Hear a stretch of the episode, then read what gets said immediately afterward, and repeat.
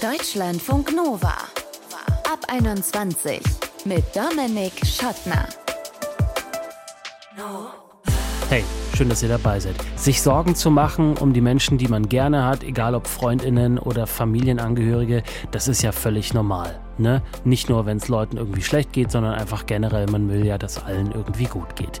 Was aber, wenn man aus einer Region oder aus einem Land kommt, in dem gerade Krieg ist oder eine Krise ist?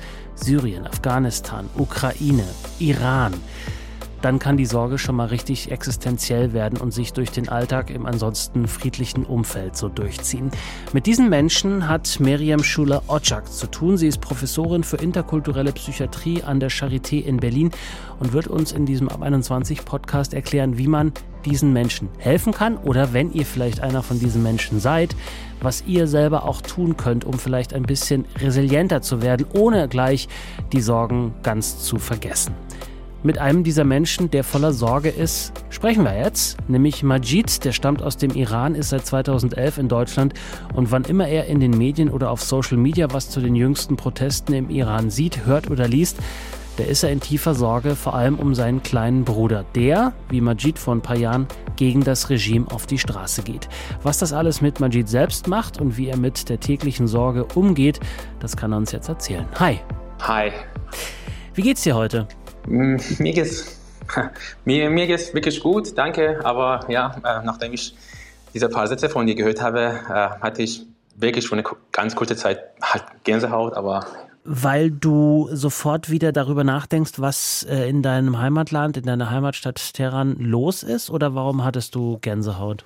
Ja, also ich versuche mich halt immer mit meinem Alltag, mit der Arbeit abzulenken und mich ständig äh, daran zu denken, was im Iran passiert. Und jedes Mal, wenn ich halt eine neue Nachricht oder ähm, neue Bilder vom Iran sehe und höre, dann kommen einfach alle Gedanken einfach zurück, äh, äh, die ganzen Erinnerungen. Mhm. Und ähm, so wie ich denke, wie es momentan den Menschen im Iran geht, äh, das äh, macht mich auf jeden Fall sehr traurig. Ja, zu diesen Erinnerungen wollen wir gleich noch kommen. Da gibt es auf jeden Fall was ganz Wichtiges, was wir äh, den Menschen auch noch erzählen müssen. Aber vielleicht erzählst du uns erstmal noch, ähm, wie du das wahrgenommen hast. Es hat ja im vergangenen Jahr im Spätsommer angefangen.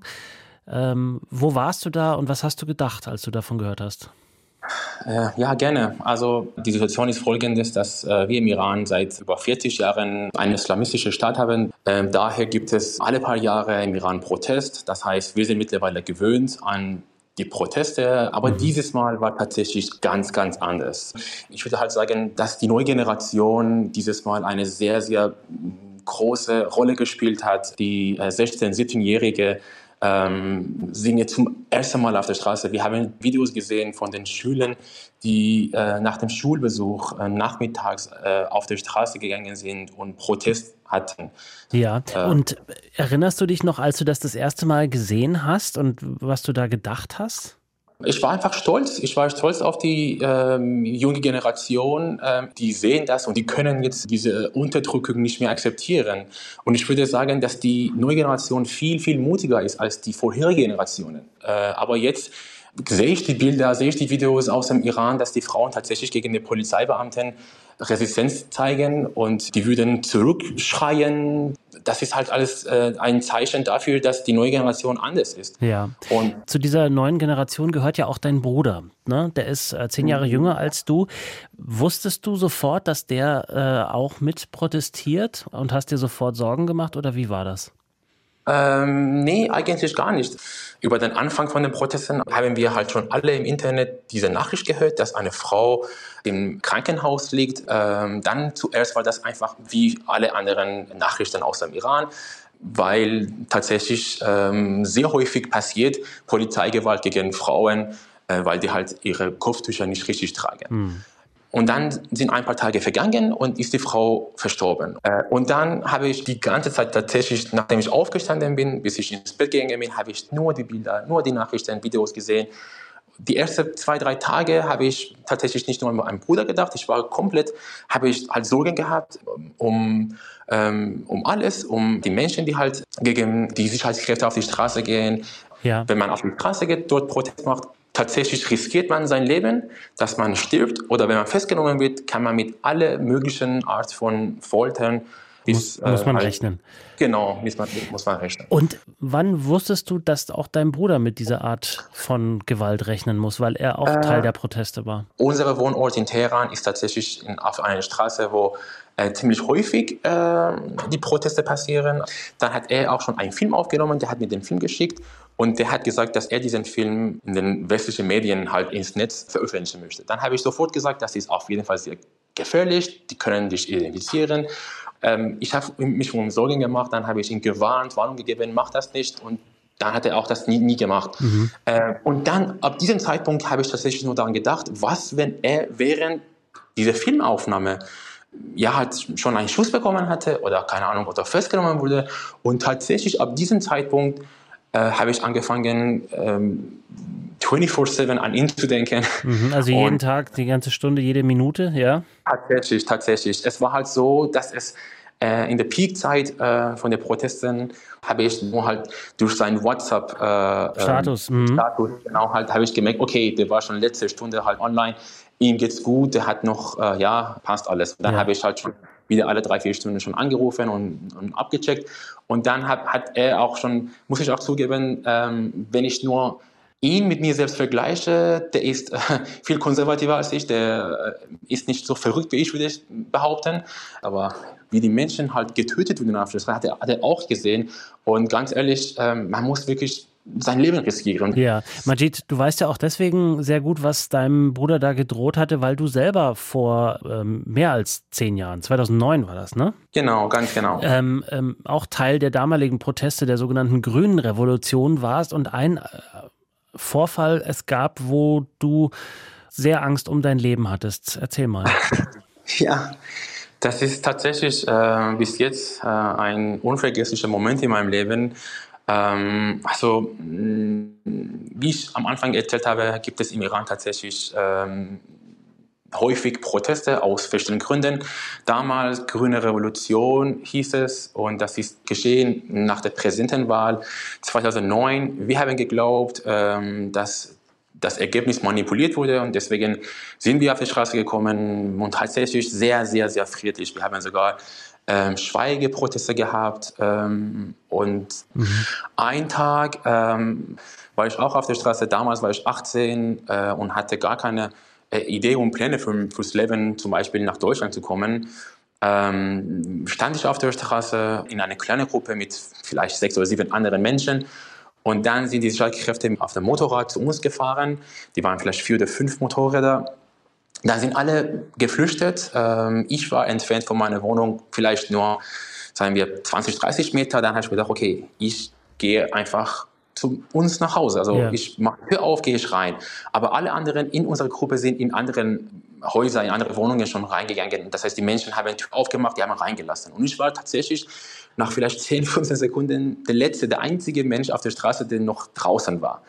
Und ähm, jetzt ist, ja, und äh, tatsächlich in, in, zu diesem Zeitpunkt äh, stehe ich vor meiner Haustür ähm, nur dieser ganz einfache Prozess, den Schlüssel von ähm, Hosentasche rauszuziehen und äh, halt reinzustecken und mhm. Tür aufzumachen, was normalerweise vielleicht zwei, drei Sekunden dauert, hat für mich mindestens 20 Sekunden gedauert, weil ein Motorradfahrer mit zwei Menschen drauf hinter mir äh, standen, mit vielleicht zwei Meter Abstand und der hintere Typ hat die Waffe auf mich gehalten. Mhm. Tatsächlich habe ich mich umgedreht und ich habe ähm, dieses Loch vor der Waffe vor meiner Nase gesehen, mit vielleicht eineinhalb, zwei Meter Abstand. Mhm. Und ich hoffe, dass wirklich niemand so eine Situation erlebt, aber damals, der, der Druck, den ich gefühlt habe, war so, als ob ich jetzt äh, unter, dem, unter, unter einem Staudamm stehe und ein tausende Liter Wasser auf mich jetzt äh, äh, kommen. Das war ein unglaublicher Druck. Und sogar hat eine Nachbarin von uns mich gesehen mit dieser Institution und die, die ist unmächtig geworden. Und auf einmal, ich weiß jetzt nicht, was passiert ist, der hätte mich ganz, ganz easy, ohne Problem abschießen können und einfach wegfahren können. Genau an dem Tag haben wir später gemerkt, auf den Nachrichten gesehen, dass zwölf Menschen, zwölf Protestierende sind auf der Straße getötet. Mhm. getötet. Und ich könnte auch eins davon sein, aber ist es nicht passiert. Ist nicht passiert, ne? Da hast und, du, genau. Du hattest damals unglaubliches Glück, aber diese, ähm, dieses Erlebnis hat dich ja bis heute natürlich sehr geprägt, nehme ich mal an, oder? Und jedes Mal, wenn du jetzt Nachrichten liest und hörst und ähm, schaust im Fernsehen oder wo auch immer über den Iran, dann ist das wie so eine Wiederholung von diesem, äh, von diesem Ereignis und du hast Angst um deinen Bruder, weil du denkst, ihm könnte genauso was passieren? Oder wie, beschreib mal, wie das jetzt ist inzwischen. Ähm, ja, also jetzt, also ich würde nicht, nicht sagen jedes Mal, weil tatsächlich, ähm, wie gesagt, also Proteste gibt es häufig und es ist auch nicht so wirklich, dass ich jeden Tag mit dieser Erinnerung aufstehe, aber ich muss gestehen, als ich noch in London war, am Anfang von den Protesten, habe ich dann Albträume gehabt. Tatsächlich, der Albtraum war so, ich habe meine jetzige Arbeitskollegin hier in Deutschland gesehen, dass die mit mir auf der Straße damals vor zwölf Jahren in Teheran stehen, dass wir zusammen fliehen. Mhm. Also es klingt auf jeden Fall blöd, aber das hat mich so äh, halt bewegt, das hat mich äh, so an, an den Tag erinnert, äh, dass ich mich entschieden habe, äh, nachdem ich in Deutschland angekommen bin, meine ganze Social Media zu löschen. Also mhm. es, ich habe mir genug Sorgen gemacht damals, also die erste vielleicht Woche von den Protesten. Und äh, äh, ich habe mir gedacht, wenn ich das weitermache, wenn ich die Videos und Nachrichten weiterverfolge, das würde mich auf jeden Fall schaden. Und ja. das war der Punkt. Als ich noch diesen diese Albtraum hatte, habe ich mich entschieden, mich komplett von der ganzen Umgebung und ganze Welt halt zu trennen. Darf ich, darf ich ja. fragen, kannst du eigentlich abschalten? Kannst du eigentlich Spaß haben, wenn du weißt, dass deine Familie, dein Bruder da in Gefahr ist? Kannst du ähm, zum Beispiel äh, ins Kino gehen oder dich mit Freunden treffen und vielleicht abends mal in, in eine Bar gehen oder einfach zum Sport gehen und auch mal mhm. nicht an, an Iran denken? Also die Proteste haben im September angefangen. Ja. Und ich würde sagen, ja, bis Ende Oktober ging es uns alle schlecht. Das Thema wurde sehr, sehr ernst genommen. Aber ich kann nur für mich jetzt sprechen. Für mich persönlich war die erste Woche hm, unglaublich schwierig. Und dann habe ich mich entschieden, komplett mich abzuschalten, weil wenn ich das weiter gesehen hätte, ich hab, mein, mein Argument war folgendes, ich sehe das und ich kann nichts dafür machen. Mhm. Also wenn ich, wenn ich in Teheran bin und ich, ich, die Bilder sehe, dann kann ich sagen, okay, dann gehe ich auf die Straße, dann, dann, dann mache ich was. Aber stell dir vor, du sitzt, dein Handy ist in der Hand, du siehst ein neues Video und dann du siehst, dass eine Frau geschlagen wird, eine Frau äh, auf der Straße äh, mit der Waffe bedroht wird und ähm, der wird abgeschossen oder verhaftet. Du machst nichts, außer nur einfach diese, nur das Gefühl zu haben, nur, also das ist einfach selbstverletzend, würde ich behaupten. Und ich habe dafür entschieden, das zu machen. Ja. Wenn ähm, andere Menschen uns jetzt zuhören, äh, die vielleicht auch ähm, aus einem anderen Land kommen als Iran, jetzt vielleicht Afghanistan, Ukraine oder so, und die in einer ähnlichen Situation sind, was, was hat dir am besten geholfen? Wie kommst du am besten klar? Außer jetzt vielleicht auf Social Media zu verzichten oder das zumindest einzuschränken. Mhm. Ja, also was ich gemacht habe neben dem Austreten von Social Media war, dass ich äh, morgens nach dem Aufstehen halt Yoga gemacht habe. Das hat enorm geholfen. Das war wirklich sehr erleichternd. Und ich kann mich jetzt nur etwas anderes erinnern, und zwar vor drei Jahren, als ein Passagierflugzeug im Iran abgeschossen wurde. Das war auch ein sehr, sehr, sehr harter Tag für uns alle. Drei, vier Tage nach dem Unfall hat der iranische Staat äh, zugegeben, dass sie das Flugzeug abgeschossen hatten. Mhm. Und an dem Tag habe ich mich erinnert, ich habe sofort zwei Freunde angerufen, ich habe gesagt, ich kann jetzt nicht allein zu Hause bleiben. Mhm. Ich muss jetzt, wir müssen uns jetzt versammeln. Und uns alle ging es schlecht. Und ja, wir versuchen einfach hier uns gegenseitig zu unterstützen. Und wir haben uns, also wir kommen nur zusammen und wir, wir bleiben zusammen, wir wir versuchen uns einfach abzulenken oder halt darüber zu diskutieren und ähm, ja, also äh, etwas anderes kann man nicht machen. Mhm. Also mhm.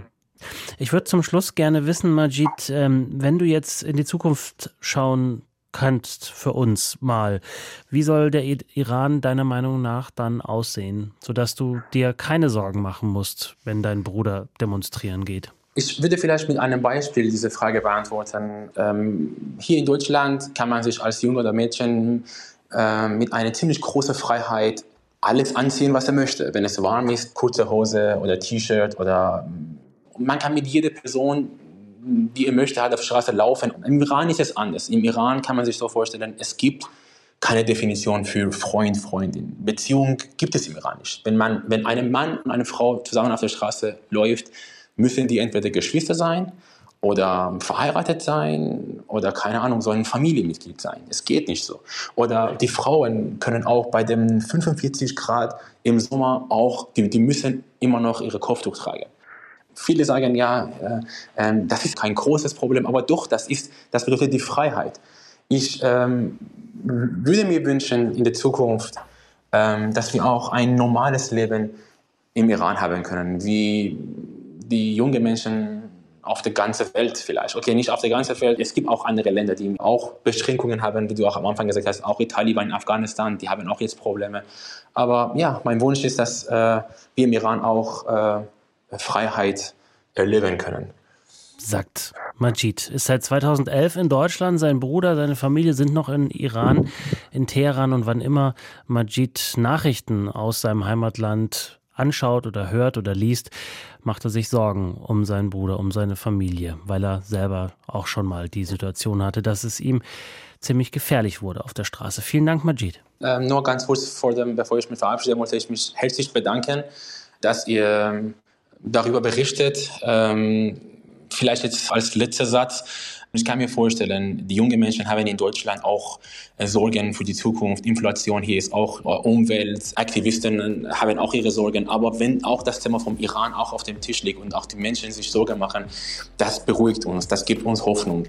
Und, und wir brauchen genau solche, diese Berichte und durch Radio, Fernsehen. Und ich bin wirklich dankbar, dass ihr das tut. Äh, ja, und hoffe mir, dass es wirklich was bringt und eine Änderung in die Zukunft kommt. Das hoffe ich auch. Danke. Deutschlandfunk Nova. Also Majid haben wir eben gehört, hat zwar einerseits Glück, dass er in Deutschland lebt, andererseits macht er sich eben tagtäglich Sorgen um seinen Bruder, um die Familie, die in seinem Heimatland Iran sind und im Fall seines Bruders gegen das Regime dort auf die Straße gegangen sind. Wie kann diesen Menschen wie Majid geholfen werden? Vielleicht professionell. Das kann uns jetzt die Psychiaterin Miriam Schuler-Otschak sagen. Sie ist nämlich leitende Oberärztin der Psychiatrischen Institutsambulanz in der Psychiatrischen Universitätsklinik der Charité im St. Hedwig Krankenhaus in Berlin. Hallo. Hallo. Was macht denn diese Parallelität mit Menschen, wenn sie sich ständig Sorgen um die Sicherheit und das Wohlbefinden ihrer Liebsten machen? Ich denke, das ist ein massiver Stress, den die Betroffenen ja dauerhaft ständig ausgesetzt sind. Sie können es vielleicht zwischendurch mal kurz vergessen, aber die emotionale Nähe zu den Verwandten in der Herkunftsregion, Ungewissheit, was passiert jetzt mit denen, werden sie verhaftet, werden sie wie auch immer behandelt, geht es ihnen gut, all das kann einen Menschen ja sehr mürbe machen und ähm, ja sehr, sehr beeinträchtigen in seiner Funktionsfähigkeit hier. Mhm. Und ab wann wird dieses Mürbe machen dann möglicherweise zu einem wirklich handfesten Problem für die Menschen hier, vielleicht sogar im Sinne eines Krankheitsbildes? Also ich denke, dieser Dauerstress kann ja natürlich zu körperlichen Beschwerden wie zum Beispiel Magenschmerzen, Bluthochdruck, das ist ja Stress pur, dem die Betroffenen ausgesetzt sind. Das heißt also, es ist ein chronischer Stress, der auf der körperlichen Ebene vieles macht, aber auch auf der psychischen Ebene. Das kann die Betroffenen entsprechend äh, tatsächlich auch in eine Depression stürzen. Kommt drauf an, was die Betroffenen auch in ihrer Vergangenheit selber erlebt haben. Es kann auch natürlich sein, dass dass die eigenen Erfahrungen, Erlebnisse, beispielsweise in der Herkunftsregion, aber auch auf der Flucht oder die Bilder, die immer wieder hochkommen und so weiter, in ihnen arbeiten, dass es durchaus auch so weit gehen kann, dass sie irgendwann mal, äh, weil dieses immer wieder vor Augen führen, immer wieder durchleben, immer wieder überflutet werden von Gedanken, Gefühlen, Körperwahrnehmung etc., das kann durchaus auch dazu beitragen, dass die auch eine Trauma Folgestörungen entwickeln. Mhm. Und dann kommen einige von denen auch zu Ihnen. Da wollen wir gleich noch drüber sprechen. Mich würde aber noch mhm. vorher interessieren, was kann denn alles so ein auslösendes Moment sein? Also sind, reicht da vielleicht schon ähm, eine Anzeige oder wir sind beide jetzt in Berlin in der U-Bahn in diesem kleinen äh, Bildschirm da irgendwie so ein kleiner, eine kleine Meldung oder wie klein oder groß muss so ein auslösendes Moment sein?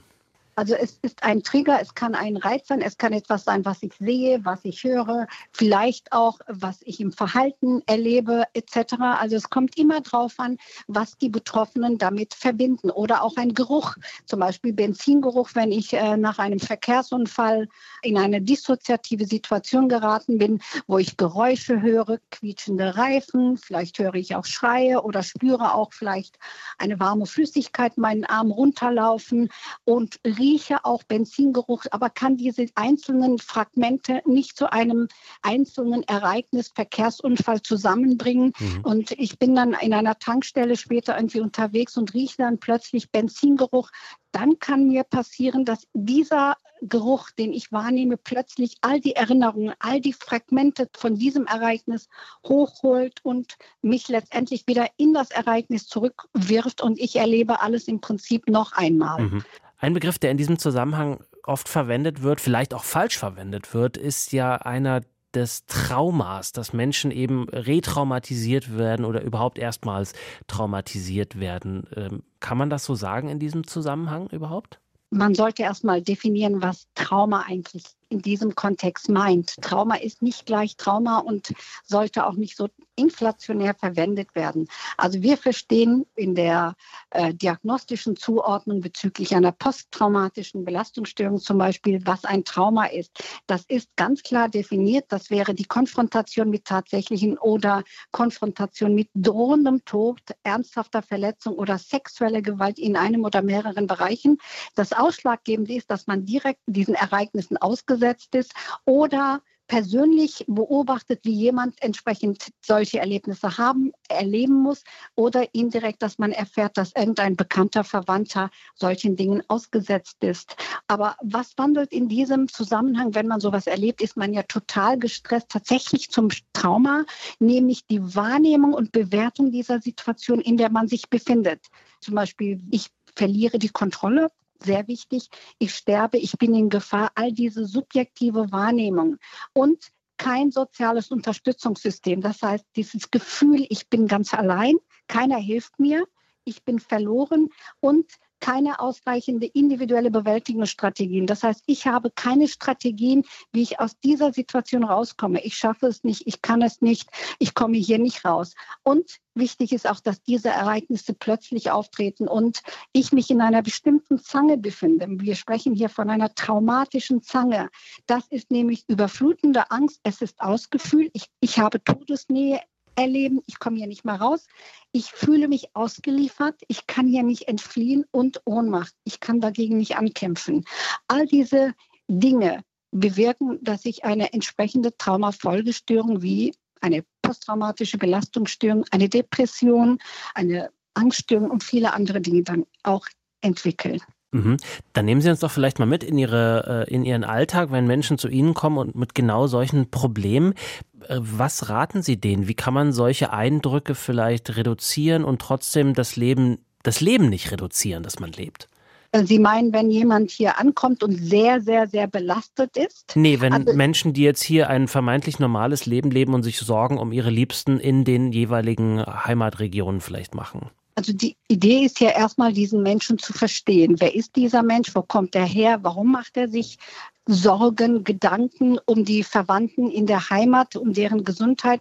Ich kann ja den Betroffenen in der Heimat nicht helfen, aber ich könnte meinem Patienten Hilfestellung geben, beraten, äh, wo er sich vielleicht Unterstützung holen könnte, damit er beruhigter ist, dass also in der Heimat dem Betroffenen geholfen wird.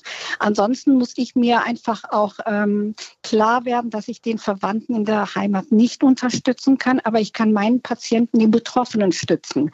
Ich kann ihn aufklären, was kann da alles, also was passiert bei ihm gerade, wie kann er damit umgehen, wie kann er ähm, Stück weit trotzdem diese Last etwas versuchen zu mindern, indem er Unterstützung in der Community beispielsweise bekommt, mhm. äh, indem er auch sich tatsächlich mit ja, positiven Maßnahmen beschäftigt, indem er auch, ich sag mal, seine Strategien, Coping-Strategien, Selbstheilungsstrategien stärkt und auch, indem er auch tatsächlich Verständnis erhält, dass man drum weiß und im vom Prinzip Umfeld Ganz genau, ja. dass man auch dabei unterstützt und dass man auch versteht, was mit ihm los ist. Ja, ich hatte auch deswegen gefragt, weil es natürlich sehr schwierig ist, die Kanäle einzuschränken, ähm, über die man vielleicht sowas mitbekommt. Aber wenn man das, das, was man selber in der Hand hat, also Social Media Kanäle, Fernsehschauen, äh, Zeitung lesen, Radio hören, ähm, ist das auf jeden Fall ein Rat, den Sie geben, da deutlich zurückzufahren? Ja, auf jeden Fall. Also zum Beispiel bei geflüchteten Menschen aus der Ukraine empfehlen wir nicht tagtäglich von morgens bis abends da irgendwie im Social Media unterwegs zu sein, um zu gucken, was passiert da jetzt gerade, sondern wirklich dosiert auch Nachrichten hört, meinetwegen morgens und abends oder einmal am Tag oder also wirklich sich nicht diesem Stress rund um die Uhr äh, stellt, sondern ganz klar strukturiert, dosiert sich das anhört oder ansieht. Ja, was ist mit solchen Sachen wie Yoga oder überhaupt generell äh, Bewegung, Sport, um sich vielleicht nicht nur abzulenken, sondern auch um den Geist, den Körper auch resilienter zu machen? Eine sehr gute Idee. Ob Yoga jetzt das Richtige für alle ist, ist eine andere Frage. es kommt ja immer drauf an, woher ich komme. Ja. Was weiß ich auch aus der Vergangenheit? Was hat mir sonst gut getan?